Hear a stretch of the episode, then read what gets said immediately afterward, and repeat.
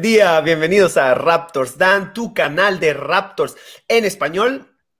Hoy con video reacción de Lakers contra los Raptors que se celebró el día de ayer. Em, también vamos a hablar un poquito de la nueva adquisición de los Raptors. Em, y bueno, vamos a indagar un poquito en todo lo que pasó ayer, cómo lo vimos. Bueno, ustedes más o menos ya, ya ustedes saben cómo esto funciona.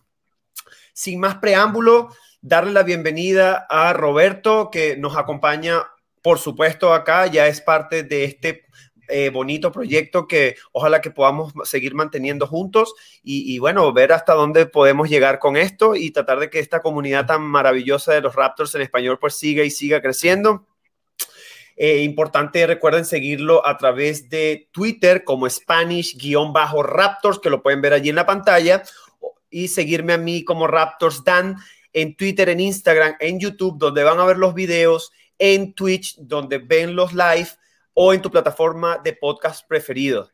Recuerden que dejé en la descripción del video anterior, dejé el link de la plataforma de Discord donde hay una comunidad Raptors en español. Si quieres formar parte de esa comunidad, pues eres bienvenido. Roberto, ¿cómo estás? ¿Cómo ha estado tu día de hoy? Muy buenas, muy buenas, Dan, muy buenas a la gente de Twitch, de YouTube, que nos vaya viendo. Pues nada, aquí estamos a darle otra vez.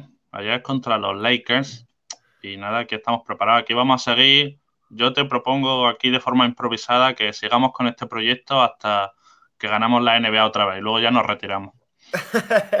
así es, así es. Em, así que bueno, vamos, vamos, recuerden, Vamos, eh, desglosamos lo que fue el partido de ayer, vamos hablando cada uno de los puntos, resúmenes, vamos a hablar luego de la nueva adquisición, preguntas y cerramos. Ese es el menú de hoy y más o menos va a ser el menú de cuando hagamos las reacciones. Así que bueno, nada, Roberto, todo tuyo, te dejo la información para que nos des un resumen, eh, más o menos por encimita, porque igualmente vamos a tocar punto a punto todos los detalles individuales, tanto de Raptors como de Lakers. Así que bueno, adelante, todo tuyo, destáquese. Nada, vamos, vamos al lío. Aquí ya, como sabéis, aquí siempre empezamos con un resumen picadito, ¿no? De lo más general y luego ya empezamos a desglosar eh, punto por punto. Así que bueno, tenemos partido Raptors contra los Lakers en ambos equipos faltando las principales estrellas. En los Raptors, como ya sabéis, no estaban ni Van Vliet ni Lowry, además de otras muchas bajas. Y en los Lakers, pues siguen todavía LeBron James y Anthony Davis um, eh, lesionados. como ya sabéis, los, Lakers venían con, con, cierta urgencia, ¿no? vienen con un poco de mala racha y estaban un poco cayendo en la clasificación. Y yo creo que eso se notó un poco en el inicio, comienzo muy explosivo de los Lakers, salieron mucho más enchufados, mucho mejor, eh, liderado en ese primer cuarto por Marc Gasol, que la verdad es que jugó bien, ya sabéis que Marc Gasol estaba un poco cuestionado últimamente y jugó muy bien en, ese, en esos primeros minutos. Eh, los Raptors sufrieron bastante en defensa al principio y al final del primer cuarto pues se produjo un incidente que prácticamente marcó el resto del partido eh, OG lo expulsaron. Luego lo vamos a, hablar con más detalles, así que no le voy a dar más, interés ahora mismo. Pero desde que OG fue expulsado, la verdad es que los Lakers fueron un rodillo. Los Raptors no reaccionaron bien a, esa expulsión. Y, sinceramente, los, los, Lakers simplemente jugaron mejor. Em, gran movimiento de balón, gran defensa, con los triples, un acierto increíble. Creo que en cierto momento creo que llevaban como 12 de 17 en la primera parte, una cosa así. Y, bueno, simplemente fue. en el primer tiempo, algo así. En algún momento, sí, sí, Luego, ya fallaron un poco más, pero hubo un momento que es que jugaron muy bien ataque, movieron la pelota, tiraron buenos tiros, jugaron muy cohesionados. Y sinceramente es que jugaron mejor, tampoco hay que darle muchas vueltas. Y llegaron a irse de 30 puntos. Eh, al descanso al final eh, nos fuimos 26 abajo, que estuvo cerca del récord negativo de los Raptors. El peor, el peor récord de los Raptors, la peor diferencia del descanso de los Raptors eh, es de 29 histórica y nos quedamos en 26, así que estuvimos cerca. Y la verdad es que ahí se acabó el partido. Es que la segunda parte, no voy a decir que sobró, porque se pueden sacar cosas positivas, pero no, no, no hubo partido como tal. En la segunda parte, Malakai salió de titular, ¿no? Porque Anunobi ya no, ya no estaba. Y sí que es verdad que en el tercer cuarto jugamos algo mejor, hubo bastante, pusieron más intensidad. No voy a decir que los Raptors jugaron feo, pero sí que jugaron, digamos, con orgullo, ¿no? Intentando, sabiendo que el partido estaba perdido, pero no, no, no querían dejarse llevar, ¿no? Por ejemplo, lo contrario de lo que pasó con los Warriors, ¿no? Que se dejaron llevar y acabaron perdiendo de casi 60 puntos. Los Raptors fue un poco al contrario, ¿no? Estuvieron ahí peleando, rascando. Hay que, acotarlo, ¿eh? que terminamos con una rotación de 8 jugadores. Sí, sí, yo ahora, ahora yo creo que ahora lo vamos a destacar bastante. Fueron ahí rascando punto a punto. Malakai tuvo un 2 más 1, Trent metió una canasta y nos pusimos a 20, que bueno, no es gran cosa, pero llegamos ahí perdiendo de 34 Así que recortamos a 20, en verdad, pues, pues tiene cierto mérito. los Lakers empezaron a frustrar un poco con los árbitros, hubo ahí algunas técnicas, y ya digo, puntito a puntito, los Raptors llegaron a recortar a 17 para el final del, tercer cuarto. Eh, una pena que en el triple estuvimos muy mal si hubiésemos metido, no sé, dos o tres triples más, quizá no hubiésemos podido meter en el partido, pero estuvimos muy mal eh, desde, el tiro triple. Ahora, ahora Dan, supongo que repasará las estadísticas. Eh, entramos al último cuarto perdiendo de 20. Eh, y, ya en el último, y ya en el último cuarto, como digo, los Raptors no se rindieron, siguieron peleando. En los últimos minutos estuvieron jugando como si el partido estuviese igualado, ¿sabes? Presionando en el, saque, presionando media cancha, con mucha intensidad. Y bueno, realmente yo creo que los Lakers nunca estuvieron amenazados de perder el partido, pero bueno, por lo menos los Raptors dejaron esa imagen de orgullo y al final acabamos perdiendo solo de nueve puntos, que bueno, después de ir perdiendo de 34, pues fue un maquillaje bastante importante. Eh, interesante que se corta la racha que tenían los Raptors de 11 victorias consecutivas contra los Lakers. ¿eh? Los Raptors tenían a los Lakers dominados. La última vez que los Lakers ganaron a los Toronto Raptors fue en, noviembre de 2014, que ya ha llovido. Y voy a dar, simplemente por, curiosidad, eh, algunos de los jugadores que jugaban en aquella época. En, en Toronto los mejores fueron Kyle Lowry, Terrence Ross y Gravis Vázquez. Lou Williams también estaba por ahí. Y en los Lakers jugaban en aquella época, lógicamente, Kobe Bryant, que hizo un triple doble. Este fue un partido que se, que se decidió en la prórroga, por cierto. Y bueno, estaban Nick Young, Jeremy Lin, y en fin, pues 11 victorias seguidas de los Raptors contra los Lakers, que se corta. Y nada, fue un partido dominado de principio a fin por los Lakers. Y yo, yo no le daría demasiadas vueltas. Los Lakers jugaron mejor y merecieron ganar fue una mala noche para los Raptors y poco más. No sé cómo lo viste tú, Dan. Bueno, eh, no, la verdad no hay mucho que agregar. Cosas que hay que tomar en cuenta. Primero, Raptors venía de un back-to-back y por lo menos en esta temporada eh, se, ha, se, ha, notado que Raptors cuando viene de un back-to-back, pues sencillamente no, no da. No hay manera, no hay manera. Y si a eso le agregamos que solamente empiezan el partido con una rotación de nueve, con seis jugadores afuera, con seis jugadores que son bajas y nueve jugadores, cinco en cancha y cuatro solamente en la banca, y a su vez después de eso te votan a una novia, entonces quedan solamente ocho, el equipo obviamente está muy, muy mermado, muy cansado y, y están jugando minutos excesivos y es normal, es por la misma rotación. Entonces, eh, eh, eh, es, algo completamente normal. Una cosa que sí decíamos en el live anterior es que creíamos que Lakers iba a arropar o iba a intentar machacar a Raptors desde el principio y así lo demostró porque necesitaban esa victoria porque Lakers está en un momento crítico donde tanto LeBron y Anthony Davis parece que van a tener más tiempo es más, si me preguntan a mí, yo creo que Anthony Davis está peor de lo que, de lo que los medios dicen, solamente que no quieren dar una noticia así. El, pero ojo, esa es mi, mi, locura, eso es lo que yo intuyo. Eh, así que la situación de Laker es complicada y lo que ellos no quieren es llegar, tener que luchar en un play-in, tener que jugar play-in. Que todos sabemos que si juegan un play-in, lo más seguro es que ganen y vayan a play-off, sí, pero el riesgo está allí que el equipo con que se enfrente tenga el partido de su vida y se queden afuera de playoffs. ¿Se imaginan eso? Eso sería una catástrofe. Eso sería, bueno, no sé qué decirte. No sé qué decirte. así que lo dijiste tú muy bien. me adhiero a tus palabras y, lo, y, quiero decir lo que también salga de mi boca. Me siento orgulloso de estos Raptors porque ayer demostraron que son tipos, eh, ¿sabes? Que, que, les gusta pelear, les gusta, ¿sabes? Les gusta luchar, que no se dejaron vencer, no se rindieron como hizo Golden State o probablemente, ¿sabes? No sé. Eh, eh, ayer fue muy bonito, a mí me gustó, de hecho lo vi completo hasta el final, yo jamás dejo de ver un partido si se vaya perdiendo, se vaya ganando, yo por lo general siempre, de hecho cuando se va perdiendo es cuando más veo, porque es cuando tú ves que entra la banca o entra la tercera unidad y tú ves ahí más o menos le echas un ojo a esos jugadores que vienen, que van a ser la próxima, la posible generación, ¿sabes?, de Raptors en un futuro. Así que yo contento, ¿sabes? Eh, lamentable el, el tema que pasó con OG y Shooter y Harrell, que también fue votado, eso lo vamos a hablar ahorita. Eh, pero. Un par de. Sí, un par de datos interesantes.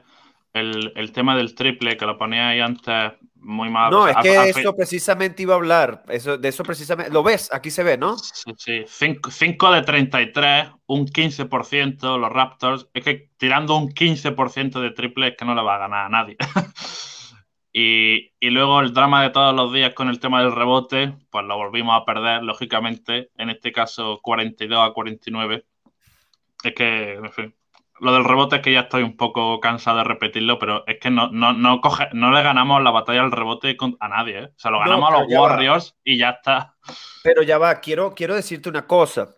Una, eh, porque para que la gente entienda, Sí, es verdad que es, cansino hablar de los rebotes, pero entiendan que el rebote, el rebote nos ayudó a remontar esa partida a 8, cuando estaba por 30. Te lo digo, ahí terminó 49 Lakers, 42 Toronto. Bueno, en la primera mitad, los primeros dos cuartos, Lakers llevaba 29 rebotes y Raptors 13. 13 rebotes en dos cuartos solamente Raptor agarró 13 rebotes. Saquen. ¿eh?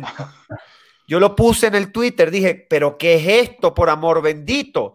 ¿Sabe? E, es, e, es, complicado.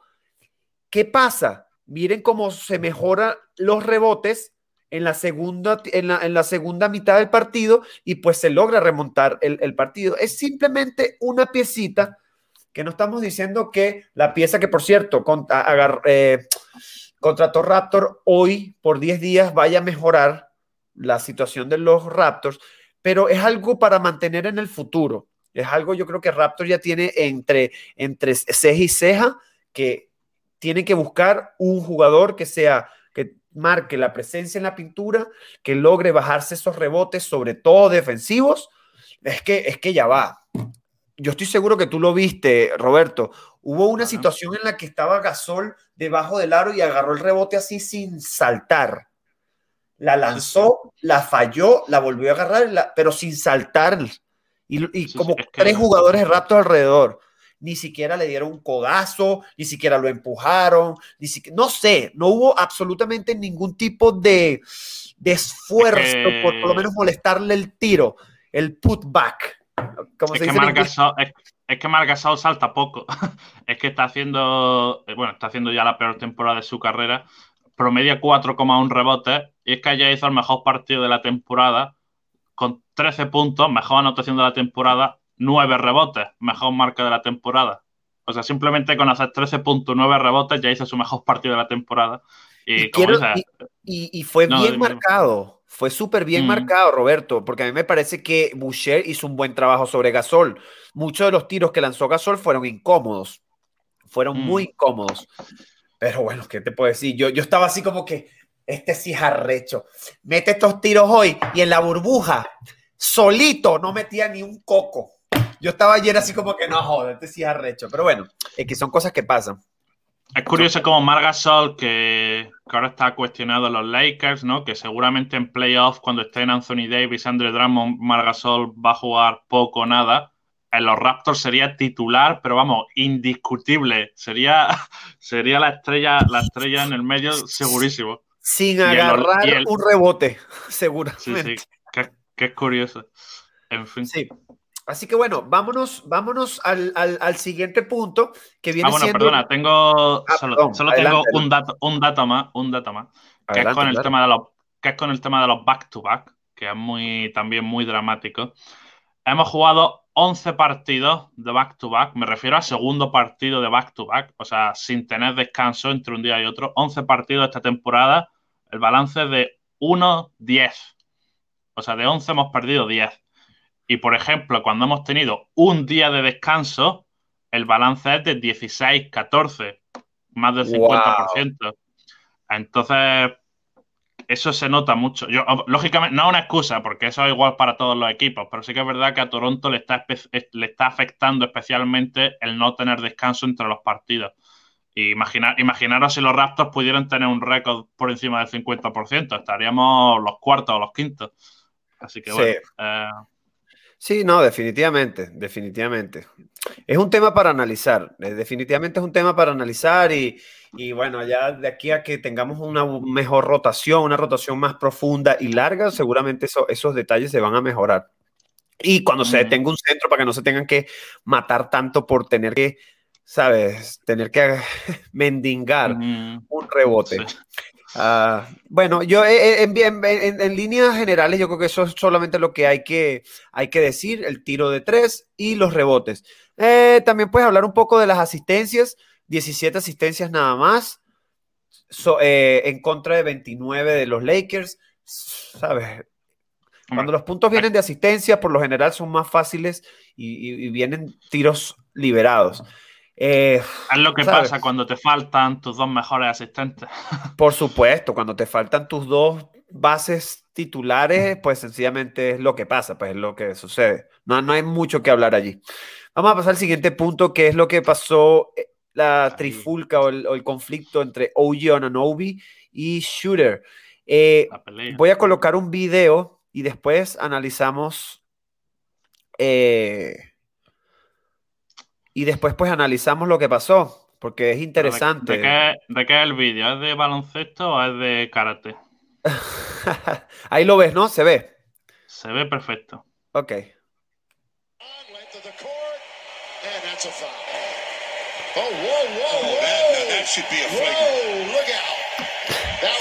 Él dijo, should be a fragrant, fragante. A mí me hace gracia porque realmente es que esto es lo más interesante que pasó en el partido.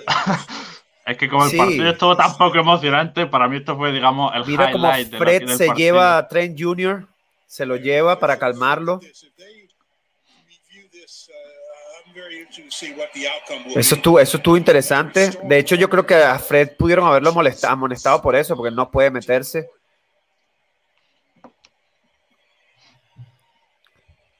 Vamos a ver, van a poner otra repetición. Yo creo que eso fue una falta bien hecha. Es que yo no entendí por qué hoy hizo eso.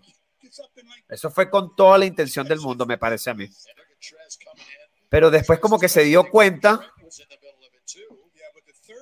Ve, lo agarró, es que lo enganchó, lo tiró al piso, ve. Pero después como que dijo, bueno, ¿y qué pasó? ¿Qué fue lo que hice? Medalla de plata en judo. Anunobi.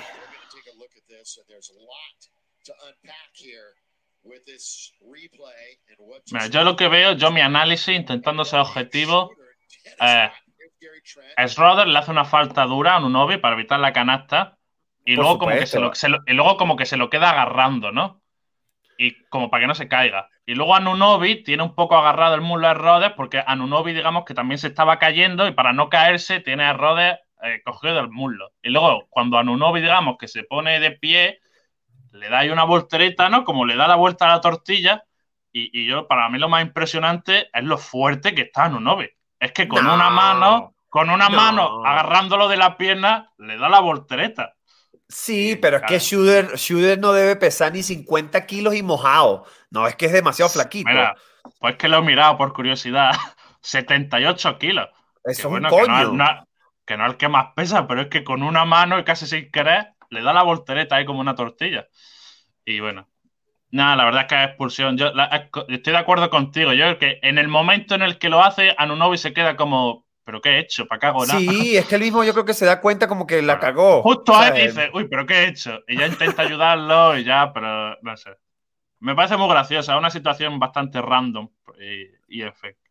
Sí, yo, mira, ya lo que tú dijiste, yo estoy de acuerdo contigo. Lo único que sí quiero destacar es la manera en cómo es como Gary Trent Jr. defiende a OG. Me da curiosidad si eso también lo haría por cualquier otro equipo, por cualquier otro jugador del equipo.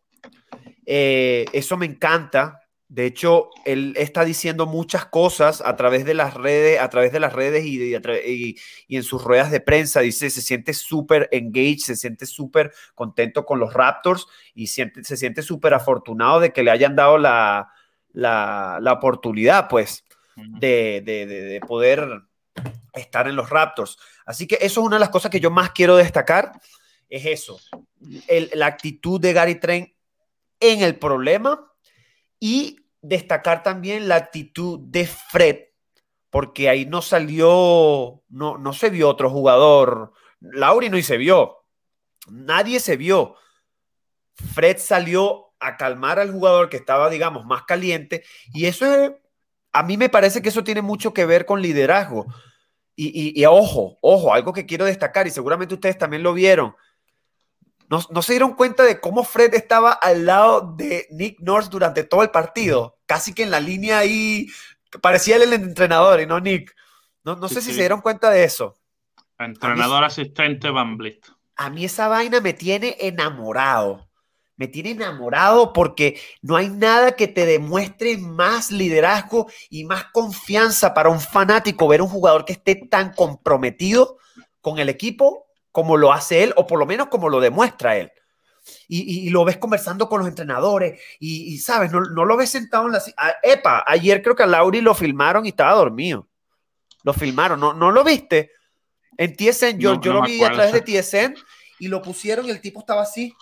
Estaba así en las... En la, eh, no se le veía los ojos cerrados porque estaba la gorra muy abajo, pero, pero no sé, es que el estómago se le veía como que, como si estuviera respirando, no sé, yo creo que el, tipo estaba hasta dormido.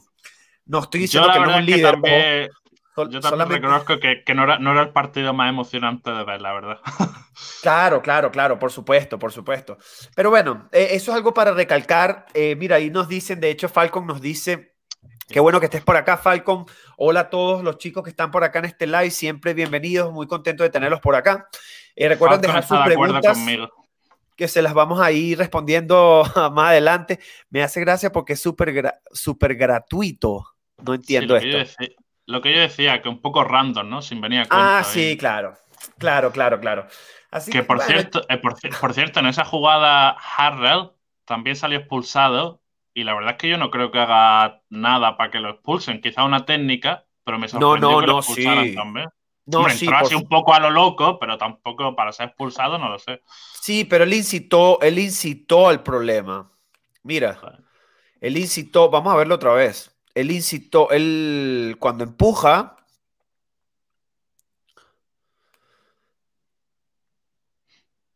Cuando empuja, cuando, cuando ¿qué pasa aquí?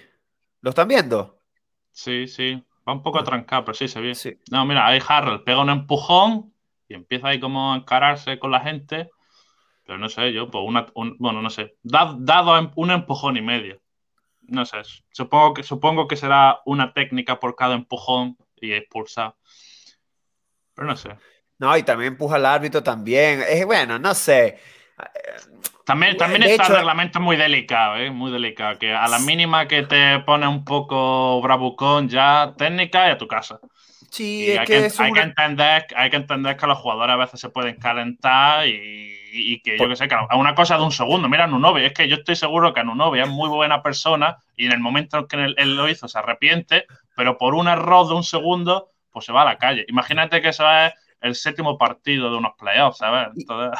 Sí, bueno, yo creo que eso no lo haría, pero eh, la cara que la cara le, le, pusieron la cara, le filmaron la cara cuando dijeron, cuando el, el árbitro dijo, bueno, son eyectados, son votados, tanto Nanobi como Ay, puso la cara así como que, uh, metí la pata, ¿sabe? Como que, uh, tremendo peón que me metí. Nada, eh, eh, fue una tontería, fue una tontería, menos mal que no pasó a mayores. Eh, gracias. Sí, sí, definitivamente tuvo gracioso. Hay una cosa que aprovechar de que, de que ya tocaste a los árbitros, eh, que esto mm. debimos, debimos haberlo puesto como un punto, como un punto de hecho. Eh, Last two minutes report. Sí, no, no. Bueno, por cierto, ¿vieron lo del, lo del partido pasado? Eh, coloqué en mis redes y te lo mandé, ¿lo viste, Roberto? Lo vi. Sí, sí, no, yo pensaba que eso era a lo que te refieres o, va a hablar de otra cosa también. No, no, es al partido de ayer. Pero ah, ah. lo, del partido pasado, para que la gente que está aquí sepa, si no vieron a través de las redes sociales, pues que el, la acción de Gary Trent Jr. en el, en el último last, last Two Minutes Report de la NBA, pues sencillamente lo, lo, lo ponen como correct non-call, como que fue correcto lo que hicieron, el no haber pitado ofensiva.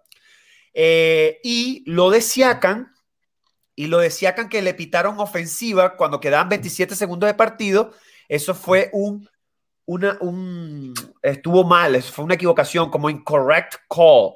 Entonces, eh, para que, se, para que sepan que son errores arbitrales normales, son casi, humanos. Casi, casi mejor así, la verdad. Sí, son, son errores arbitrales y pues, ¿qué te puedo decir? Eh, pero bueno, una cosa es que el papá de Malakai, yo no sé si lo viste, Roberto, eh, dijo, dijo como que qué incompetencia estos árbitros, ¿sabes? Eh, echándole como que polvo, para no decir otra palabra, a los árbitros que están pitando muy mal, que él en sus años de experiencia como árbitro, él jamás hubiera hecho algo así. El tipo vaciló. Ah, es como interesante. El tipo yo creo que se está volviendo un, un, un ícono en Toronto, por lo menos en la fans base de Toronto. Todo el mundo está esperando siempre en Facebook a ver qué es lo que pone el tipo para la gente, ¿sabes? A, armar un peo, a sacar una opinión de lo que dice el señor. Eh, se, se, está volviendo así un tipo la, como Laval, como, ¿cómo se llama? Lavar bol, pero, pero, pero por lo menos este no anda diciendo que su hijo es el mejor y tal, qué sé yo. O por lo menos no lo ha dicho, que yo me he enterado. Em, pero sí quiero decir, las dos veces que Bembry atacó a Gasol fueron faltas y no se la pitaron. Y, y, y para más, Bembry reclama y le pitan técnica es que se vio claro cómo cuando la iba, cuando la iba a clavar así que Gasol, es que Gasol no salta. Gasol no salta y no le da el balón, le dan la mano, se le cae el balón obviamente y ayer los árbitros de verdad que tomaron unas decisiones impresionantes, hasta la misma de Gary Trent Jr. que fue ofensiva y Gary Trent se quedó así esperando que le pitaran, no le pitaron y lanzó.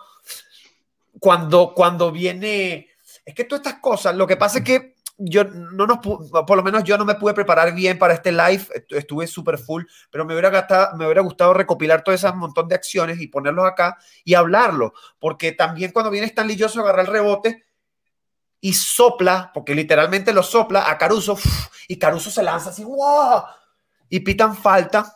De hecho, si, si ponen en la página en Twitter, en la cuenta de Twitter Sportnet, Sport Center, vean cómo se burlan de Caruso porque el tipo hizo el flopping de su vida. Entonces, no sé, hay cosas que, que, todavía los errores arbitrales, en vez de que el, margen de error sea menor, parecerá que cada vez es mayor, es mayor, es mayor y, y es como que es un poquito desagradable. Pero bueno, a veces nos perjudica y a veces nos beneficia. Así que es lo que hay, es lo que hay. Eh, Aquí nos dice Canidán Chacho, pero me diré que no impuso la imagen de Baines yendo hacia la pelea.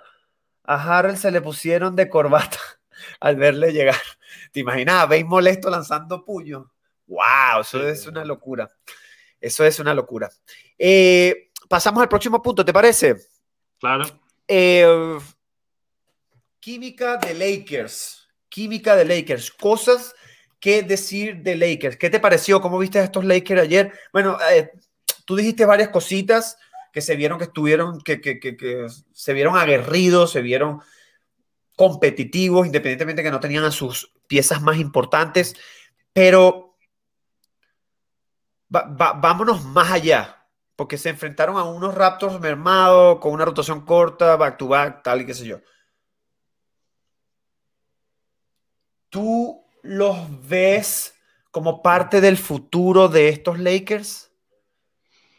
Ah, yo creo que con los Lakers nunca se sabe, depende mucho de los resultados. En cuanto los Lakers encadenan, no sé, dos o tres años sin cumplir objetivos, sin llegar lejos a playoffs, van a buscar una estrella, ¿no? Es la ventaja de ser los Lakers, que al ser el mercado más grande siempre te puedes permitir el lujo de traerte a la superestrella. tampoco es que tengan jugadores demasiado jóvenes, o sea, el los jugadores complementarios o secundarios de los Lakers son jugadores veteranos, ¿no? Que han venido aquí pues, para luchar por el anillo. Marquise Morris no es ningún joven. Margasol no es ningún joven. Qué tuvo ayer, ojo. Eh, Caldwell Post tampoco es O sea, jóvenes, jóvenes, bueno, Kyle Kuzma, que ya no es tan joven, y Talen Horton Tucker. Yo lo que sí quiero destacar de, de los Lakers, lo que hablaba un poco antes, a mí me impresionó mucho la cohesión del equipo a un equipo que venía cuestionado, ¿no? Porque parece que sin, sin LeBron y Anthony Davis no están dando el nivel, que se puede entender, si te faltan dos superestrellas, lógicamente va a bajar el nivel, pero estos jugadores secundarios estaban un poco cuestionados y la actitud que tuvieron ayer de decir, eh, que también somos jugadores de los Lakers y podemos sacar esto a flote, y, y me gustó mucho. En un partido que lo dominaron completamente y que estuvieron ganando de 34, es que ningún jugador superó los, 17 puntos. El máximo anotador fue Horton Tucker con 17 puntos. Pero es que tuvieron 1, 2, 3, 4, 5, 6, 7 jugadores metiendo más de 10 puntos. Entonces a mí esa, ese compartir el balón, ese juego de equipo, equipo de verdad y esa cohesión me gustó mucho. Yo creo que, dice, mucho de los Lakers. Yo creo que eso le va a reforzar mucho la moral cuando vuelvan Anthony Davis y LeBron James, estos jugadores pues van a tener mucha más confianza. Y a mí eso pues me impresionó, la verdad. Sí, que así fue, así lo mismo fue con Clippers, cuando Terrence y creo que eso fue una de las cosas de por qué, eh, eh, por qué terminan eh, como que cambiando a Low William, una pieza tan importante en esos Clippers, es porque creo que una de, uno, sabes que Clippers tuvo una, un tiempo hace como unas semanas, él estuvo perdiendo partidos, estuvieron perdiendo partidos, partidos, partidos, y no sé si te acuerdas, Terrence Mann, lo has escuchado, ¿verdad? El rookie de ellos, bueno, que no es tan rookie, tiene ya 23, 24 años, empezó a jugar buenísimo, no es un jugador con un tiro exterior muy confiable, pero de verdad que ataca muy bien el aro, ha estado jugando muy bien. Y hubo varios partidos que jugaron, sacaron partidas de, de, de la nada y ganaban, estando Paul George y Kawhi fuera, Beverly fuera, y sacaron los partidos y como que desde allí los Clippers fueron otra cosa. Cuando regresaron todos los jugadores de rotación, los jugadores importantes, ya los Clippers no les, ganó no les gana a nadie. De hecho, ayer le dieron una paliza a los, a los Portland, a Portland, eh, dejando a Lillard, bueno, con unos porcentajes malísimos. Eh, y creo que probablemente eso es lo que pueda pasar con estos Lakers en un momento dado cuando regresen estos jugadores con el rendimiento que mostraron ayer. Porque es que es normal, cuando tú ves a tus jugadores de segunda tercera unidad que están tan bien comprometidos con la franquicia, que dan y que no importa que la situación que sea, salen y luchan y ganan partidos, cuño, cuando regresan los titulares, imagínate, no hay nada que los pare. Así que bueno, vamos a ver, es interesante lo que está pasando, a mí me gustan mucho estos estos Lakers me encantan, quiero destacar la participación de, más allá de las estadísticas, lo que hizo, tienes que ver el partido para que entiendas lo que estoy diciendo, pero las estadísticas, también están muy bien. Y lo dije el partido pasado, en el live pasado, Caruso, Alex Caruso es un jugador que está mejorando exponencialmente. Eh, de hecho, si ves sus números, 13, 5 rebotes, 4 asistencias, 2 robos, jugador muy activo defensivamente, pero me he dado cuenta que la mejoría en cuestiones de distribuir el balón, de, de ser el entrenador en cancha, es algo impresionante lo que está haciendo este chico en cancha. Eh, y no solamente contra estos ratos mermados, lo he estado viendo, he estado viendo muchos partidos de Lakers últimamente, sobre todo cuando no está, desde que no estuvo AD y, y, LeBron para ver cómo, cómo funcionaba este equipo sin ellos. Y de verdad que este chico ha dado un paso adelante y ha, estado muy, muy bien. Me gusta él. Marquis Morris, Marquis Morris creo que va a ser un problema para este equipo porque está haciendo unos números muy buenos defensivamente. Bueno, Asiakan lo tuvo malísimo en la primera mitad. Mira que jugó solamente 24 minutos. La segunda, la segunda mitad no jugó casi. Y ahí fue cuando Siakam empezó a meter todos los puntos que estaban de 18 y después se fue como a 27, algo así, en el último cuarto. pero Marquis lo tenía seco, lo tenía seco. Y en cuestiones de tiros de media distancia, tiros de larga distancia, está muy bien, está súper bien. Eh, otra cosa que quiero destacar es el, el, rookie, pero no me parece que lo hizo tan bien ayer. Eh, sin embargo, miren los porcentajes, 6 de 10, ¿sabes? 2 de 3, 3 eh, de 4 en triple. Horton Tucker. Lo que quiero destacar de este chico es la habilidad que él tiene para tomarse los aclarados, los uno versus unos.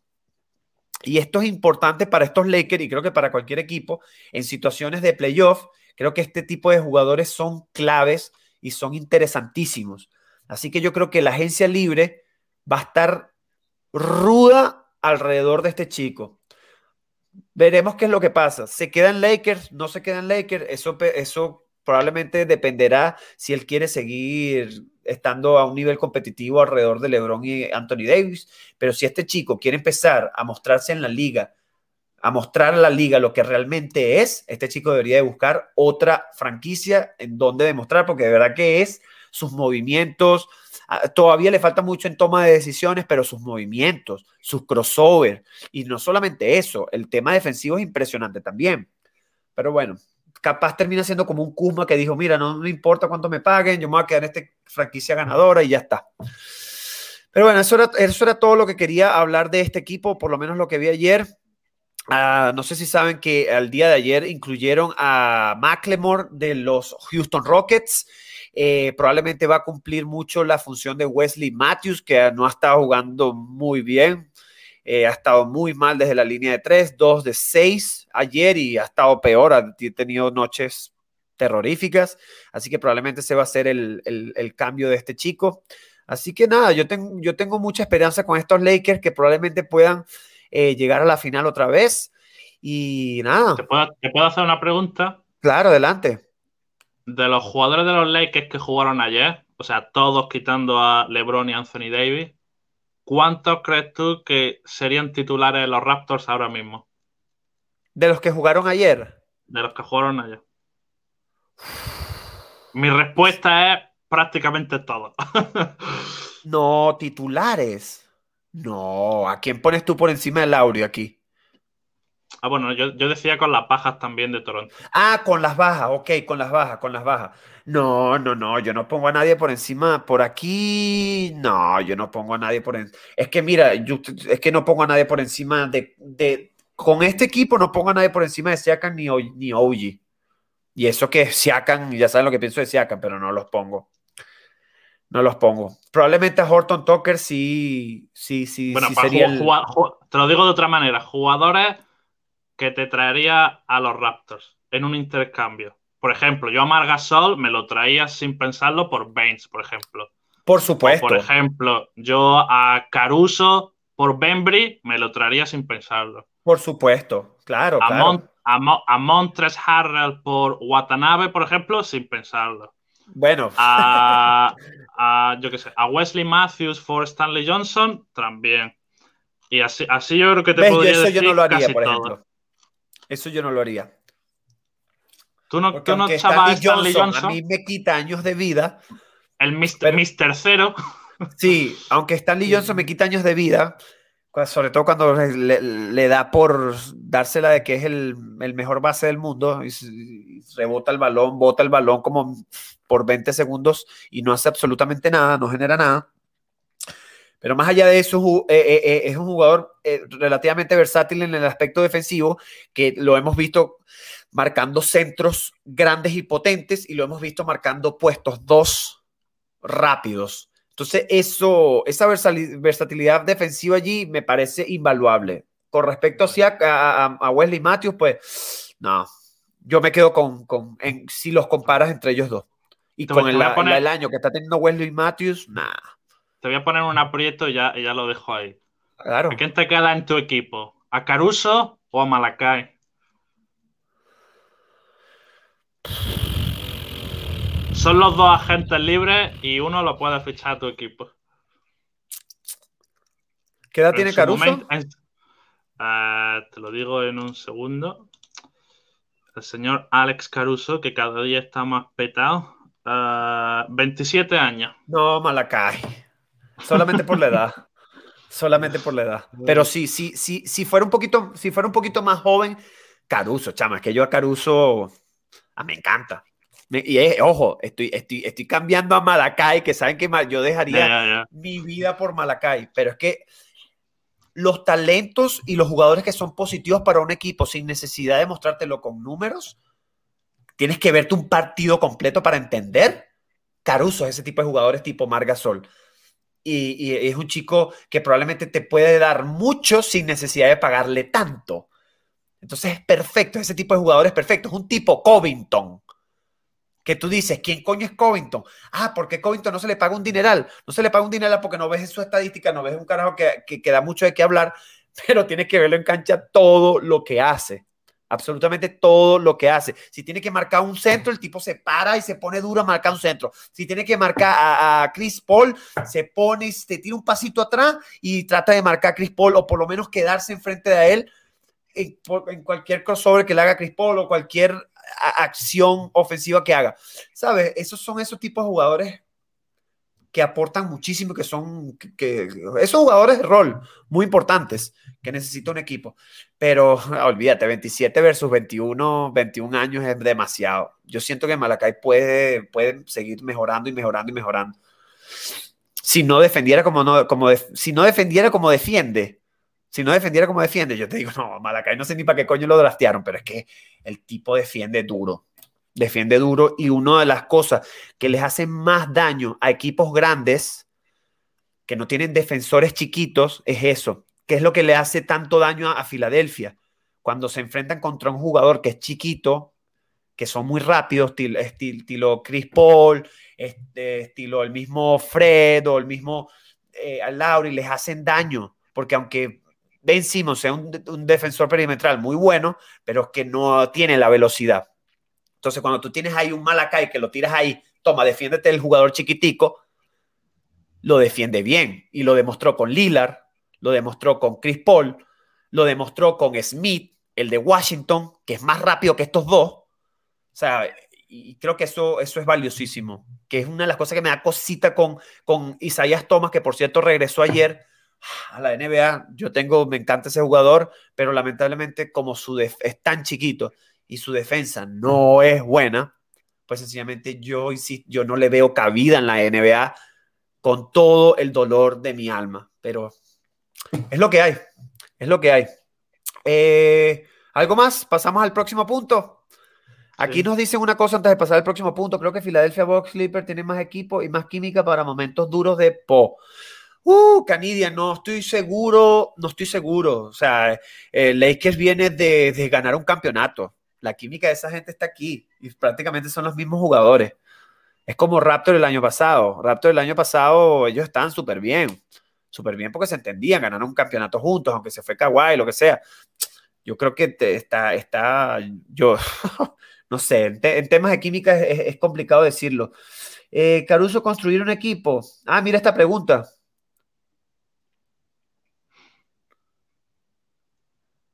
No, no, yo, creo que la ha puesto por la pregunta que te he hecho yo a ti, pero, pero yo, no, yo, no he mm. yo no he preguntado cuál es mejor base de futuro. Yo he preguntado Caruso o Malacay, ¿a quién te queda a día de hoy? Claro, 7 de abril de 2021. En cinco años, por lo mejor Caruso está acabado y Malacay es All-Star. No lo sé, yo estoy hablando de hoy. Claro, claro, claro. Bueno, interesante, interesante esa pregunta. Eh, bueno, vamos a pasar al siguiente punto, que viene siendo la nueva adquisición de los Toronto Raptors, Freddy Gillespie, algo así se pronuncia. ¿Sabes algo de este jugador, Roberto? Bueno, pues sé que lo han fichado los Raptors porque lo he visto hace un rato y eso básicamente es lo que sabía este jugador. Nada, totalmente desconocido. Yo no, no sabía, yo no sabía nada, pero bueno, supongo que después de la Marcus Aldridge, Cassin, Drummond, Dien, John Henson, Dwayne Dedmon y todo el resto de pibos de la liga. Supongo que este sería el mejor disponible. y bueno, pues nos lo llevamos. Nada, es que no tengo poco que decir. Cualquier pivo es bienvenido en esta plantilla, pero es un poco decepcionante que con todo lo que había disponible, el único que hayamos conseguido es un jugador que lo conocerán en su casa y por los pedos. Sí, eh, Es que yo creo que ellos pensaron en este pivot a largo plazo. Yo creo que ellos no están pensando en este pivot a corto plazo. Eso es, eso es mi, eso es lo que indago. Lo, lo veremos en 10 días. lo veremos en 10 días, por supuesto. Lo veremos en 10 días. Eh, porque sí, obviamente hubo, hubo muchos pivos de, de, mejor calidad, con más experiencia en la liga, que probablemente podían aportar más a corto plazo con estos Raptors, pero creo que este chico tiene varias cosas importantes. Yo lo vi en la G League, pero, pero no se me quedó el nombre en la cabeza, pero sabía que este jugador me gustó en el sentido que me gustó porque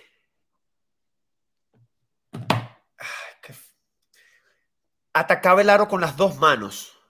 Y es rarísimo porque ataca el, el aro mejor con la mano izquierda, deja las bandejas, los ganchos, todo con la mano izquierda, la clava con la mano izquierda, pero cuando viene a lanzar el jumper, el tiro, la lanza con la derecha. Es rarísimo, es rarísimo.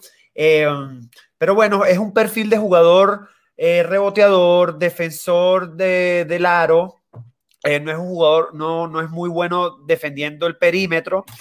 Eh, y sí, es, un puesto 4 que puede ser versátil, puede jugar puesto 5, es una envergadura muy grande, 6, eh, con 9.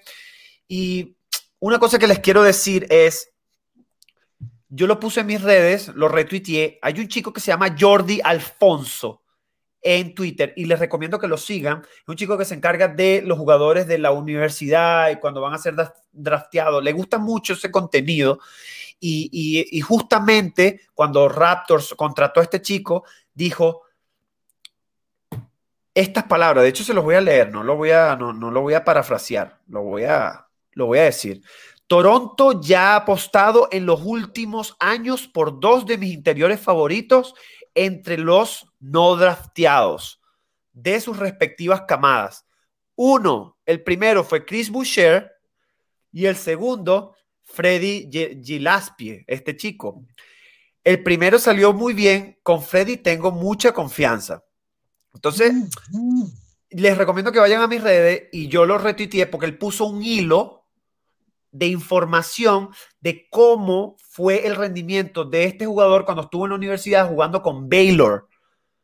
¿Cuáles son las características, cuáles son sus, sus virtudes y sus defectos como pivot?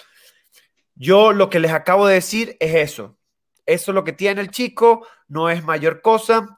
Para mí, tres cosas que tiene importante. Es reboteador, sobre todo ofensivo. Ese es eso es lo que más se destaca. Tiene 23 años. Me parece que para ser un pivo 23 años está bastante bien, por eso creo que lo están viendo a largo plazo. Eh, ¿Qué es lo otro? Ah, y, la preferencia de, las manos, que puedes jugar con las dos manos súper bien. Roberto, ¿estarías de acuerdo en ver un video rapidito, así por encimita, del chico? Sí, dale, así le veo la cara, por lo menos. Ajá. Eh, pero... ¿tú, qué, tú, qué parece que lo conoces algo mejor? ¿Tú crees que mejora a Henry Ellenson, el otro que fichamos por 10 días y que ha desaparecido del mapa? Por supuesto, sí. Sí, bueno. Sí, sí. Sí, porque este tipo, ya te digo, que Raptor no necesita un pivo que te lance de tres. No lo necesita. Raptor, porque Baines no lanza de tres. puede, pero no lo hace. Lo hace con malos porcentajes, falla demasiado. No necesitas un pivo afuera, necesitas un pivo adentro que te agarre rebotes. Y este chico lo agarra. Es un chico que da bastantes tapones. De hecho, vamos a decírselo, se los voy a decir antes de ponerles el video. Me están viendo, ¿verdad? Sí. No sé si me están viendo. Eh, quiero decirles más o menos, ojalá que lo logre conseguir, eh, más o menos lo que promedió este chico. Este chico promedió en la G League, pero es G League, repito, promedió 10.5 puntos, 10.3 rebotes, 1.3 robos, 2.3 tapones con un 57% en tiro de campo. Eso fue en la G League, en la burbuja que se desarrolló hace, unos, hace unos, unas semanas atrás. Que no está mal, no está mal. Un, jugador que te, de rato que te promedie doble doble, coño, estamos, estamos, eh, estamos añorando eso. Así que vámonos a ver simplemente un, un videíto a ver qué tal este jugador. Eh, lo estás viendo, ¿cierto? Sí. Ok. Este es el. Pasa que nos. Ajá. Just this certain level of, you know how college players, the thing about March Madness that makes it exciting. G League has that No se está viendo muy bien. el- ah, ahora sí, como que se ve mejor.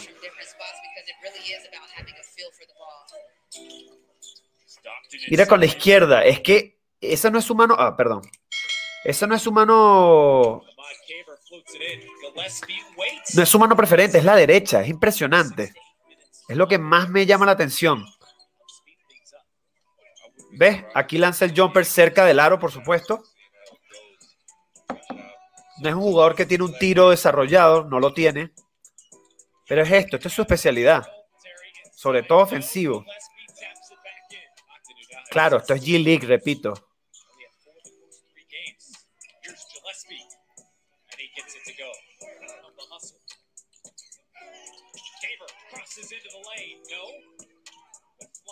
Gancho con la izquierda. Repito, su lado preferente es la derecha. De momento, todo lo que le estoy viendo es justamente todo lo que no hace falta. Rebote ofensivo y meterla desde debajo del aro. Sí, es que el pick and roll es buenísimo. Mira, con la, y ese, repito, ese no es su mejor lado. Mira todos los puntos que ha metido con la izquierda. La envergadura, mira los brazos largos. La cosa es cómo se mueve, ¿no? Pero ahí, ahí le vamos a ver unos aspectos defensivos. Mira.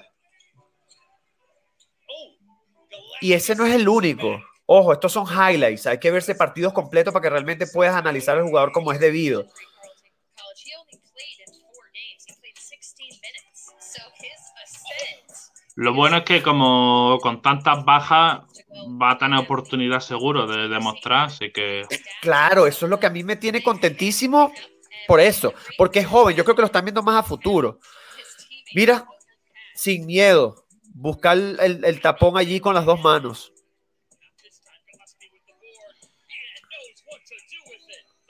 ¿Cómo se transfiere esto a la NBA? Es distinto, obviamente, pero first team Big East last year, just about 17 points per game. Gillespie and the foul. Ready to show out. Make the most of the opportunity. Stockton unable to connect. Gillespie cleans up the mess. ¿quieres que sigamos viendo? No, yo creo que ya me, me hago una idea del jugador. Es que el chico, el chico tiene, quería mostrarte es una, ajá, bueno, X. El tipo es un, quiero mostrarte un- una tapa que creo que hace por acá.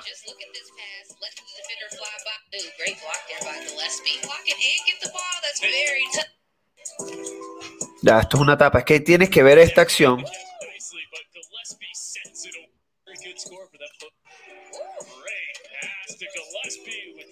Ya va, un segundo, un segundo, un segundo.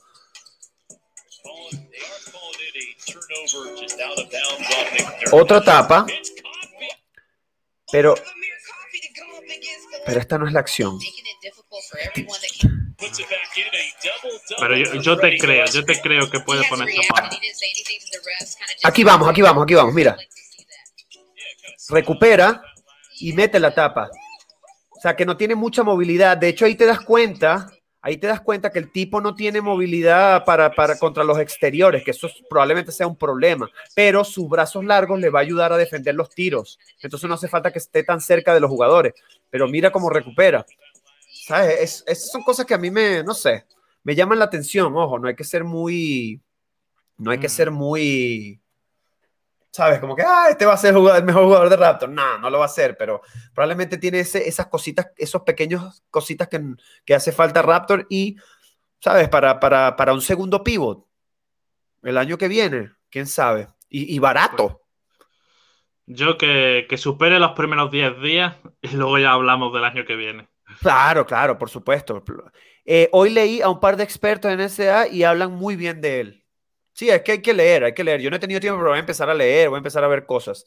Eh, Roberto, tu top 3 de jugadores de Raptors del partido de ayer. Señores, ya estamos casi terminando. Con esto, si tienen algunas preguntas, dejen sus preguntas. Las personas que están aquí en el live, gracias por estar con nosotros. Roberto va a decir su top 3 de jugadores de Raptors. Pues en los Raptors me quedo con Boucher, 19 puntos, Siakam, 27 puntos y Bembry, 12 puntos y 5 robos. ¿Te digo Lakers también? ¿O dices tú los Raptors y luego nos vamos a los Lakers? Vale, vale, va. Y después vamos con los Lakers. Bueno, yo me pues quedo tu con. Bembry, creo que fue, fue clave, me gustó Bembry, me gustó mucho Utah y de último pongo, por supuesto, a Malakai. Que por cierto, que por cierto, en tres partidos, 14 puntos, 6 rebotes, 4 asistencias, 2.7 robos, 1.3 bloqueo y un net rating de 21, de más 21. Lo dejo por ahí. Ahora vamos con el de Lakers. Pues mi top 3 de Lakers, Margasol, ojalá estuviese los Raptors. y mira que está haciendo la peor temporada de su carrera. Eh, Horton Tucker y Caruso, que está muy fuerte.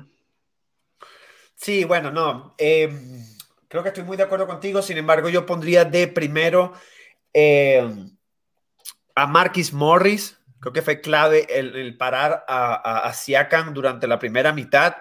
Eh, de segundo pongo a Gasol, compagino contigo. Y, y Caruso, es que Caruso, Caruso cada vez que lo veo siempre hace algo, algo distinto, algo que me, me, me llama más la atención. Así que estos chicos fueron claves, claves para estos, para estos Lakers ayer. Eh, ¿Algún peor jugador que veas de los dos equipos? ¿Solamente uno? Pues en Toronto, Stanley Johnson. Siempre Stanley, siempre Stanley. Es que lo, lo pone muy fácil. Coño, vale. Eh, sí, chama, es que Stanley no se salva. No, es que Stanley, no puedo decir otro. ¿Y de los Lakers? De los Lakers, Kuzma, que fue el que más jugó y el que menos puntos metió, de lo importante. Es que ni se vio jugando. Yo dije, bueno, ¿y dónde está Kuzma? ¿Te acuerdas que te dije en el live anterior? OG tiene que parar a Kuzma, esa es la clave. Bueno, lo pararon, pero no se ganó. Lo pararon, pero no fue a Nunovi. Ay. Bueno, yo creo que no hay mucho que hablar. Yo no sé, chicos, si ustedes tienen un par de alguna pregunta. sí. Claro, Sí. si tienen alguna pregunta. Ah, mira, aquí nos dice nuestro amigo Falcon. ¿Cuándo vuelven los lesionados? Uf, te lo puedo, si quieres, vamos a, te- vamos a, voy a poner otra pregunta mientras que reviso, porque creo que salió un tweet. Josh Lumber dijo algo ahorita. ¿Cuál es la meta para esta temporada? Para ti, Roberto. Quedar décimo. Aunque, aunque cueste la vida, aunque nos metamos décimo en la última jornada de milagros, quedar décimo. Que luego en el play-in, que puede pasar cualquier cosa.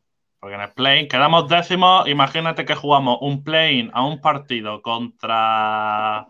No sé quién está ahora. Mira, te voy a decir quién está ahora mismo el, el, el, el séptimo. Contra los Knicks. ¿Un play-in contra los Knicks no se lo podemos ganar? No te digo que lo vayamos a ganar, pero podría ganar. Así que bueno, eso es lo que yo digo. Hay que quedar décimo, ese es el objetivo. De acuerdo contigo, estar en el play-in. Décimo cualquier lugar, pero entrar en el play-in. Creo que esa experiencia va a ser genial para, para estos jugadores, para los rookies, para la organización. Y repito, es como darte una idea de cuáles son las piezas que tú vas a necesitar el año que viene, porque la agencia libre de Raptors, en est- esta agencia libre que viene para Raptors, es complicadísima. Es uno de los equipos que más espacio salarial tiene. Entonces, Correcto. esas cosas hay que ver qué es lo que se va, qué se va a hacer, si se va a pensar en un futuro, si se va a pensar en competir el, el- la próxima, el próximo año. Hay demasiadas decisiones que tomar. Lo cierto del caso es que va a ser una, una agencia libre súper, súper movida para Raptors. Así que play-in tiene que jugarse. Obviamente play-off sería lo ideal para aún, aún así tener a un mejor referente eh, sobre qué es, cuáles son los jugadores que vas a necesitar y cuáles son los que no. Entonces, correcto, de acuerdo contigo. Vamos a la siguiente pregunta que nos hizo Falcon también, que era sobre los lesionados. Falcon, Josh Lumber eh, tuiteó hace una hora diciendo que ningún jugador de los que está fuera ha cambiado su estatus para el partido contra Chicago, que creo que va a ser el día viernes, ¿correcto? Sí, Creo que- yo estoy creo aquí que- mirando, yo estoy mirando aquí en la página de la NBC y el estatus que le ponen a Van Vliet, a Lowry, a Rodney Hood, a Jalen Harris y a Paul Watson es day to day. Y luego bueno. Pat- Pat- Patrick McCaw es fuera de forma indefinida, pero los demás son day to day. Verga, Así eso- que- Esos cuatro millones, estoy esperando esos cuatro millones de ese carajito, porque ese carajito se la pasó más lesionado que jugando. Así que esos cuatro millones, algo tenemos que hacer con esos cuatro millones el año que viene. Ajá, eh, sí, bueno, eh, él acaba de decir que están afuera. De momento que están fuera, pero si tú dices que están day to day, lo cierto Sí. del caso es que no se tiene ninguna información contra Chicago. Yo, la verdad, yo espero que tanto Fred como Lauri que se recuperen completo. Que se recuperen 100%. Y los demás jugadores que si pueden eh, llegar a la rotación sería espectacular para que tengan más minutos y aún así seguir teniendo una idea de qué es lo que pasa, qué es lo que, si, si Raptors lo va a necesitar estos jugadores o no. Que Eso Es algo que podría... que, que Jalen Harris y Paul Watson, que son, los, son, son exactamente el tipo, el tipo de jugadores que ahora tendrían un montón de oportunidades. Son jugadores jóvenes de proyección que a lo mejor forman parte no- o no del futuro de la franquicia, pero si tuviesen la oportunidad de demostrar, ya, ya es una pena, porque en estos partidos tendrían oportunidades seguro. Y bueno, se lo están un poco perdiendo, la verdad. Yo no estoy muy preocupado por Watson, por ejemplo, porque Watson tiene contrato el año que viene también, asegurado, de 1.700, de 1.700.000. Eh, Bembry también lo tiene asegurado. El, el que no está asegurado, ¿sabes? Es Ya, pero, si, Stanley pero si no lo, si- es lo que tú decías, si no los ves jugar, no sabes si te los vas a quedar o no. Y, y estos partidos serían una, una muy buena oportunidad para verlos jugar, porque cuando estén todos, Paul Watson no creo que vaya a jugar prácticamente. Así que bueno, Sí, sí, sí, no, por supuesto. Pero repito, lo que digo es que este jugador sí o sí es un jugador que se te queda en la, eh, se te queda en la rotación por un mínimo. Entonces no, no, no, no te molesta tanto. Los que más te molestan son los jugadores como Stanley Johnson, como Patrick McCaw, que, como Kyle Lowry, que no tienen contrato el año que viene y no sabes si los vas a regresar o no. Eh, es eso, pues. Eh, otra pregunta, chicos. Eh, bueno, yo creo yo que, creo que podemos ir cerrando con la Sí. mini previa de lo que se viene, que lo que se viene es muy importante. Próximo partido, Siempre importante, Toronto-Chicago. Toronto-Chicago. Chicago es el equipo al que estamos persiguiendo. Lógicamente quedan todavía 20 partidos, así que pase lo que pase no va a ser definitivo, pero yo creo que moralmente ganar este partido mm, haría mucho. Haría mucho porque nos pondríamos ya solo a un partido. Y, y lo contrario, yo creo que si perdemos, para mí por lo menos sería muy desmoralizante, porque ya sería como, ¿sabes? Ya sería mucho camino que remontar y ya sería bastante difícil. Así que yo lo veo como quizá un- uno de los partidos más importantes de los que quedan. Bueno, y, y- y desde que la el momento después del cierre del mercado que Chicago pues eh, adquirió a, a pues Bulls, los Chicago no han estado muy bien, han perdido algunos partidos, pero estos Bueno, últimos sí dos partidos, sí, Sí. sí, sí, estos últimos dos partidos han jugado muy bien, se les ve, no sé, siento que desde que pusieron a Lauri Markkinen en la segunda unidad, saliendo desde la banca, les ha prestado y les ha dado mucho más que cuando sale como titular. Eh, Busevich, Busevich cogió ayer 17 rebotes. Me temo lo peor, ¿eh? sí, sí, sí, bueno, pero vamos a ver, ahí es donde, que- ahí es donde vamos a ver este chico, el, el chico nuevo que contrataron, ojalá que le den la oportunidad de, de, de, ¿sabes? de luchar, que, que se gane su puesto. Son 10 días nada más que tiene. Tiene que demostrar el todo por el todo. Ya veis, ya sabemos qué es lo que tiene y qué es lo que no. El mismo Boucher, sabemos qué es lo que tiene y qué es lo que no. Que por cierto, Boucher últimamente está lanzando, no está lanzando bien de tres. Eh, y por cierto, no le lancé palo hoy a Siakam, pero coño, Siakam estuvo ayer desde la línea de tres, chamo, que me tenía, pero 0 de 6. Cero de seis y lanzaba un triple y fallaba y lanzaba el otro. Y yo decía, coño, pero no lances triple, ataca. Si sabes que no estás bien ese día de triple, no lances más triple. ¿Sabes cuántos tweets le dediqué ayer a Siakam? Como Sí, siete, weón. Como siete. Decía, pero por favor, si sabes que no estás lanzando bien triple, no lances triple.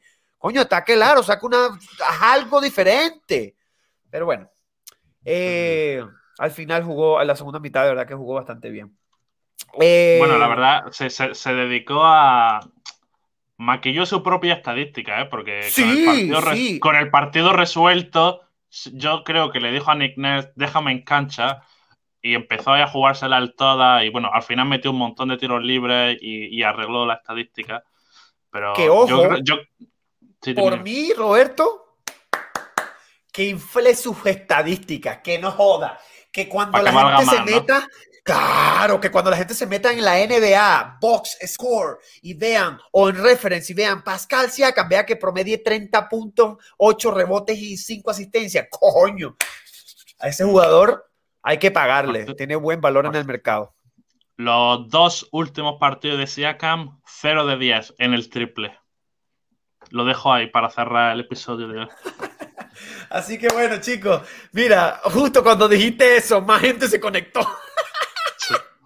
Ay, chicos, esto estuvo genial. Eh, vamos a hacer eh, un live después del partido con Chicago. Eso hay que hacerlo porque es, es directo y ahí vamos a hablar bastante. Eh, Bueno, es sábado, lo hacemos programa extendido, ¿no? Ah, Sábado. sí, claro, lo hacemos programa como Raptors Dan Informa, como lo hacemos todos los sábados a la 1 y 30. Por cierto, vamos a decirlo de una vez, a la 1 y 30 de aquí de Toronto. ¿Y a qué horas allá? A las 6 y media ya, 7 y media. Seis, me- se- se- seis y media. 6 y media allá en Reino Unido, 7 y media en España. Vamos a hacer un live el sábado, todos los sábados, todos los sábados vamos a hacerlo, pero bueno, para que sepan que el sábado vamos a hablar de ese partido de Chicago. Así que chicos, esto fue todo por hoy. Recuerden seguir a, a Roberto como Spanish-Raptors en Twitter. Súper importante todo lo que coloca. Eh, o síganme a mí como Raptors Dan en Twitter, en Instagram, en YouTube, donde ven los videos, en Twitch, donde ven los live, o en su plataforma de podcast preferido. Recuerden que dejaré el link con eh, para que puedan incluirse a la comunidad de Raptors en español en Discord. Si quieren, adelante. Ahí siempre estamos conversando, estamos poniendo información de los Raptors. Y bueno, eso ha sido todo. Señores, cuídense mucho. Un gran abrazo. Roberto, gracias por todo por hoy. Y bueno, recuerden, we the North. Adiós. Bye bye.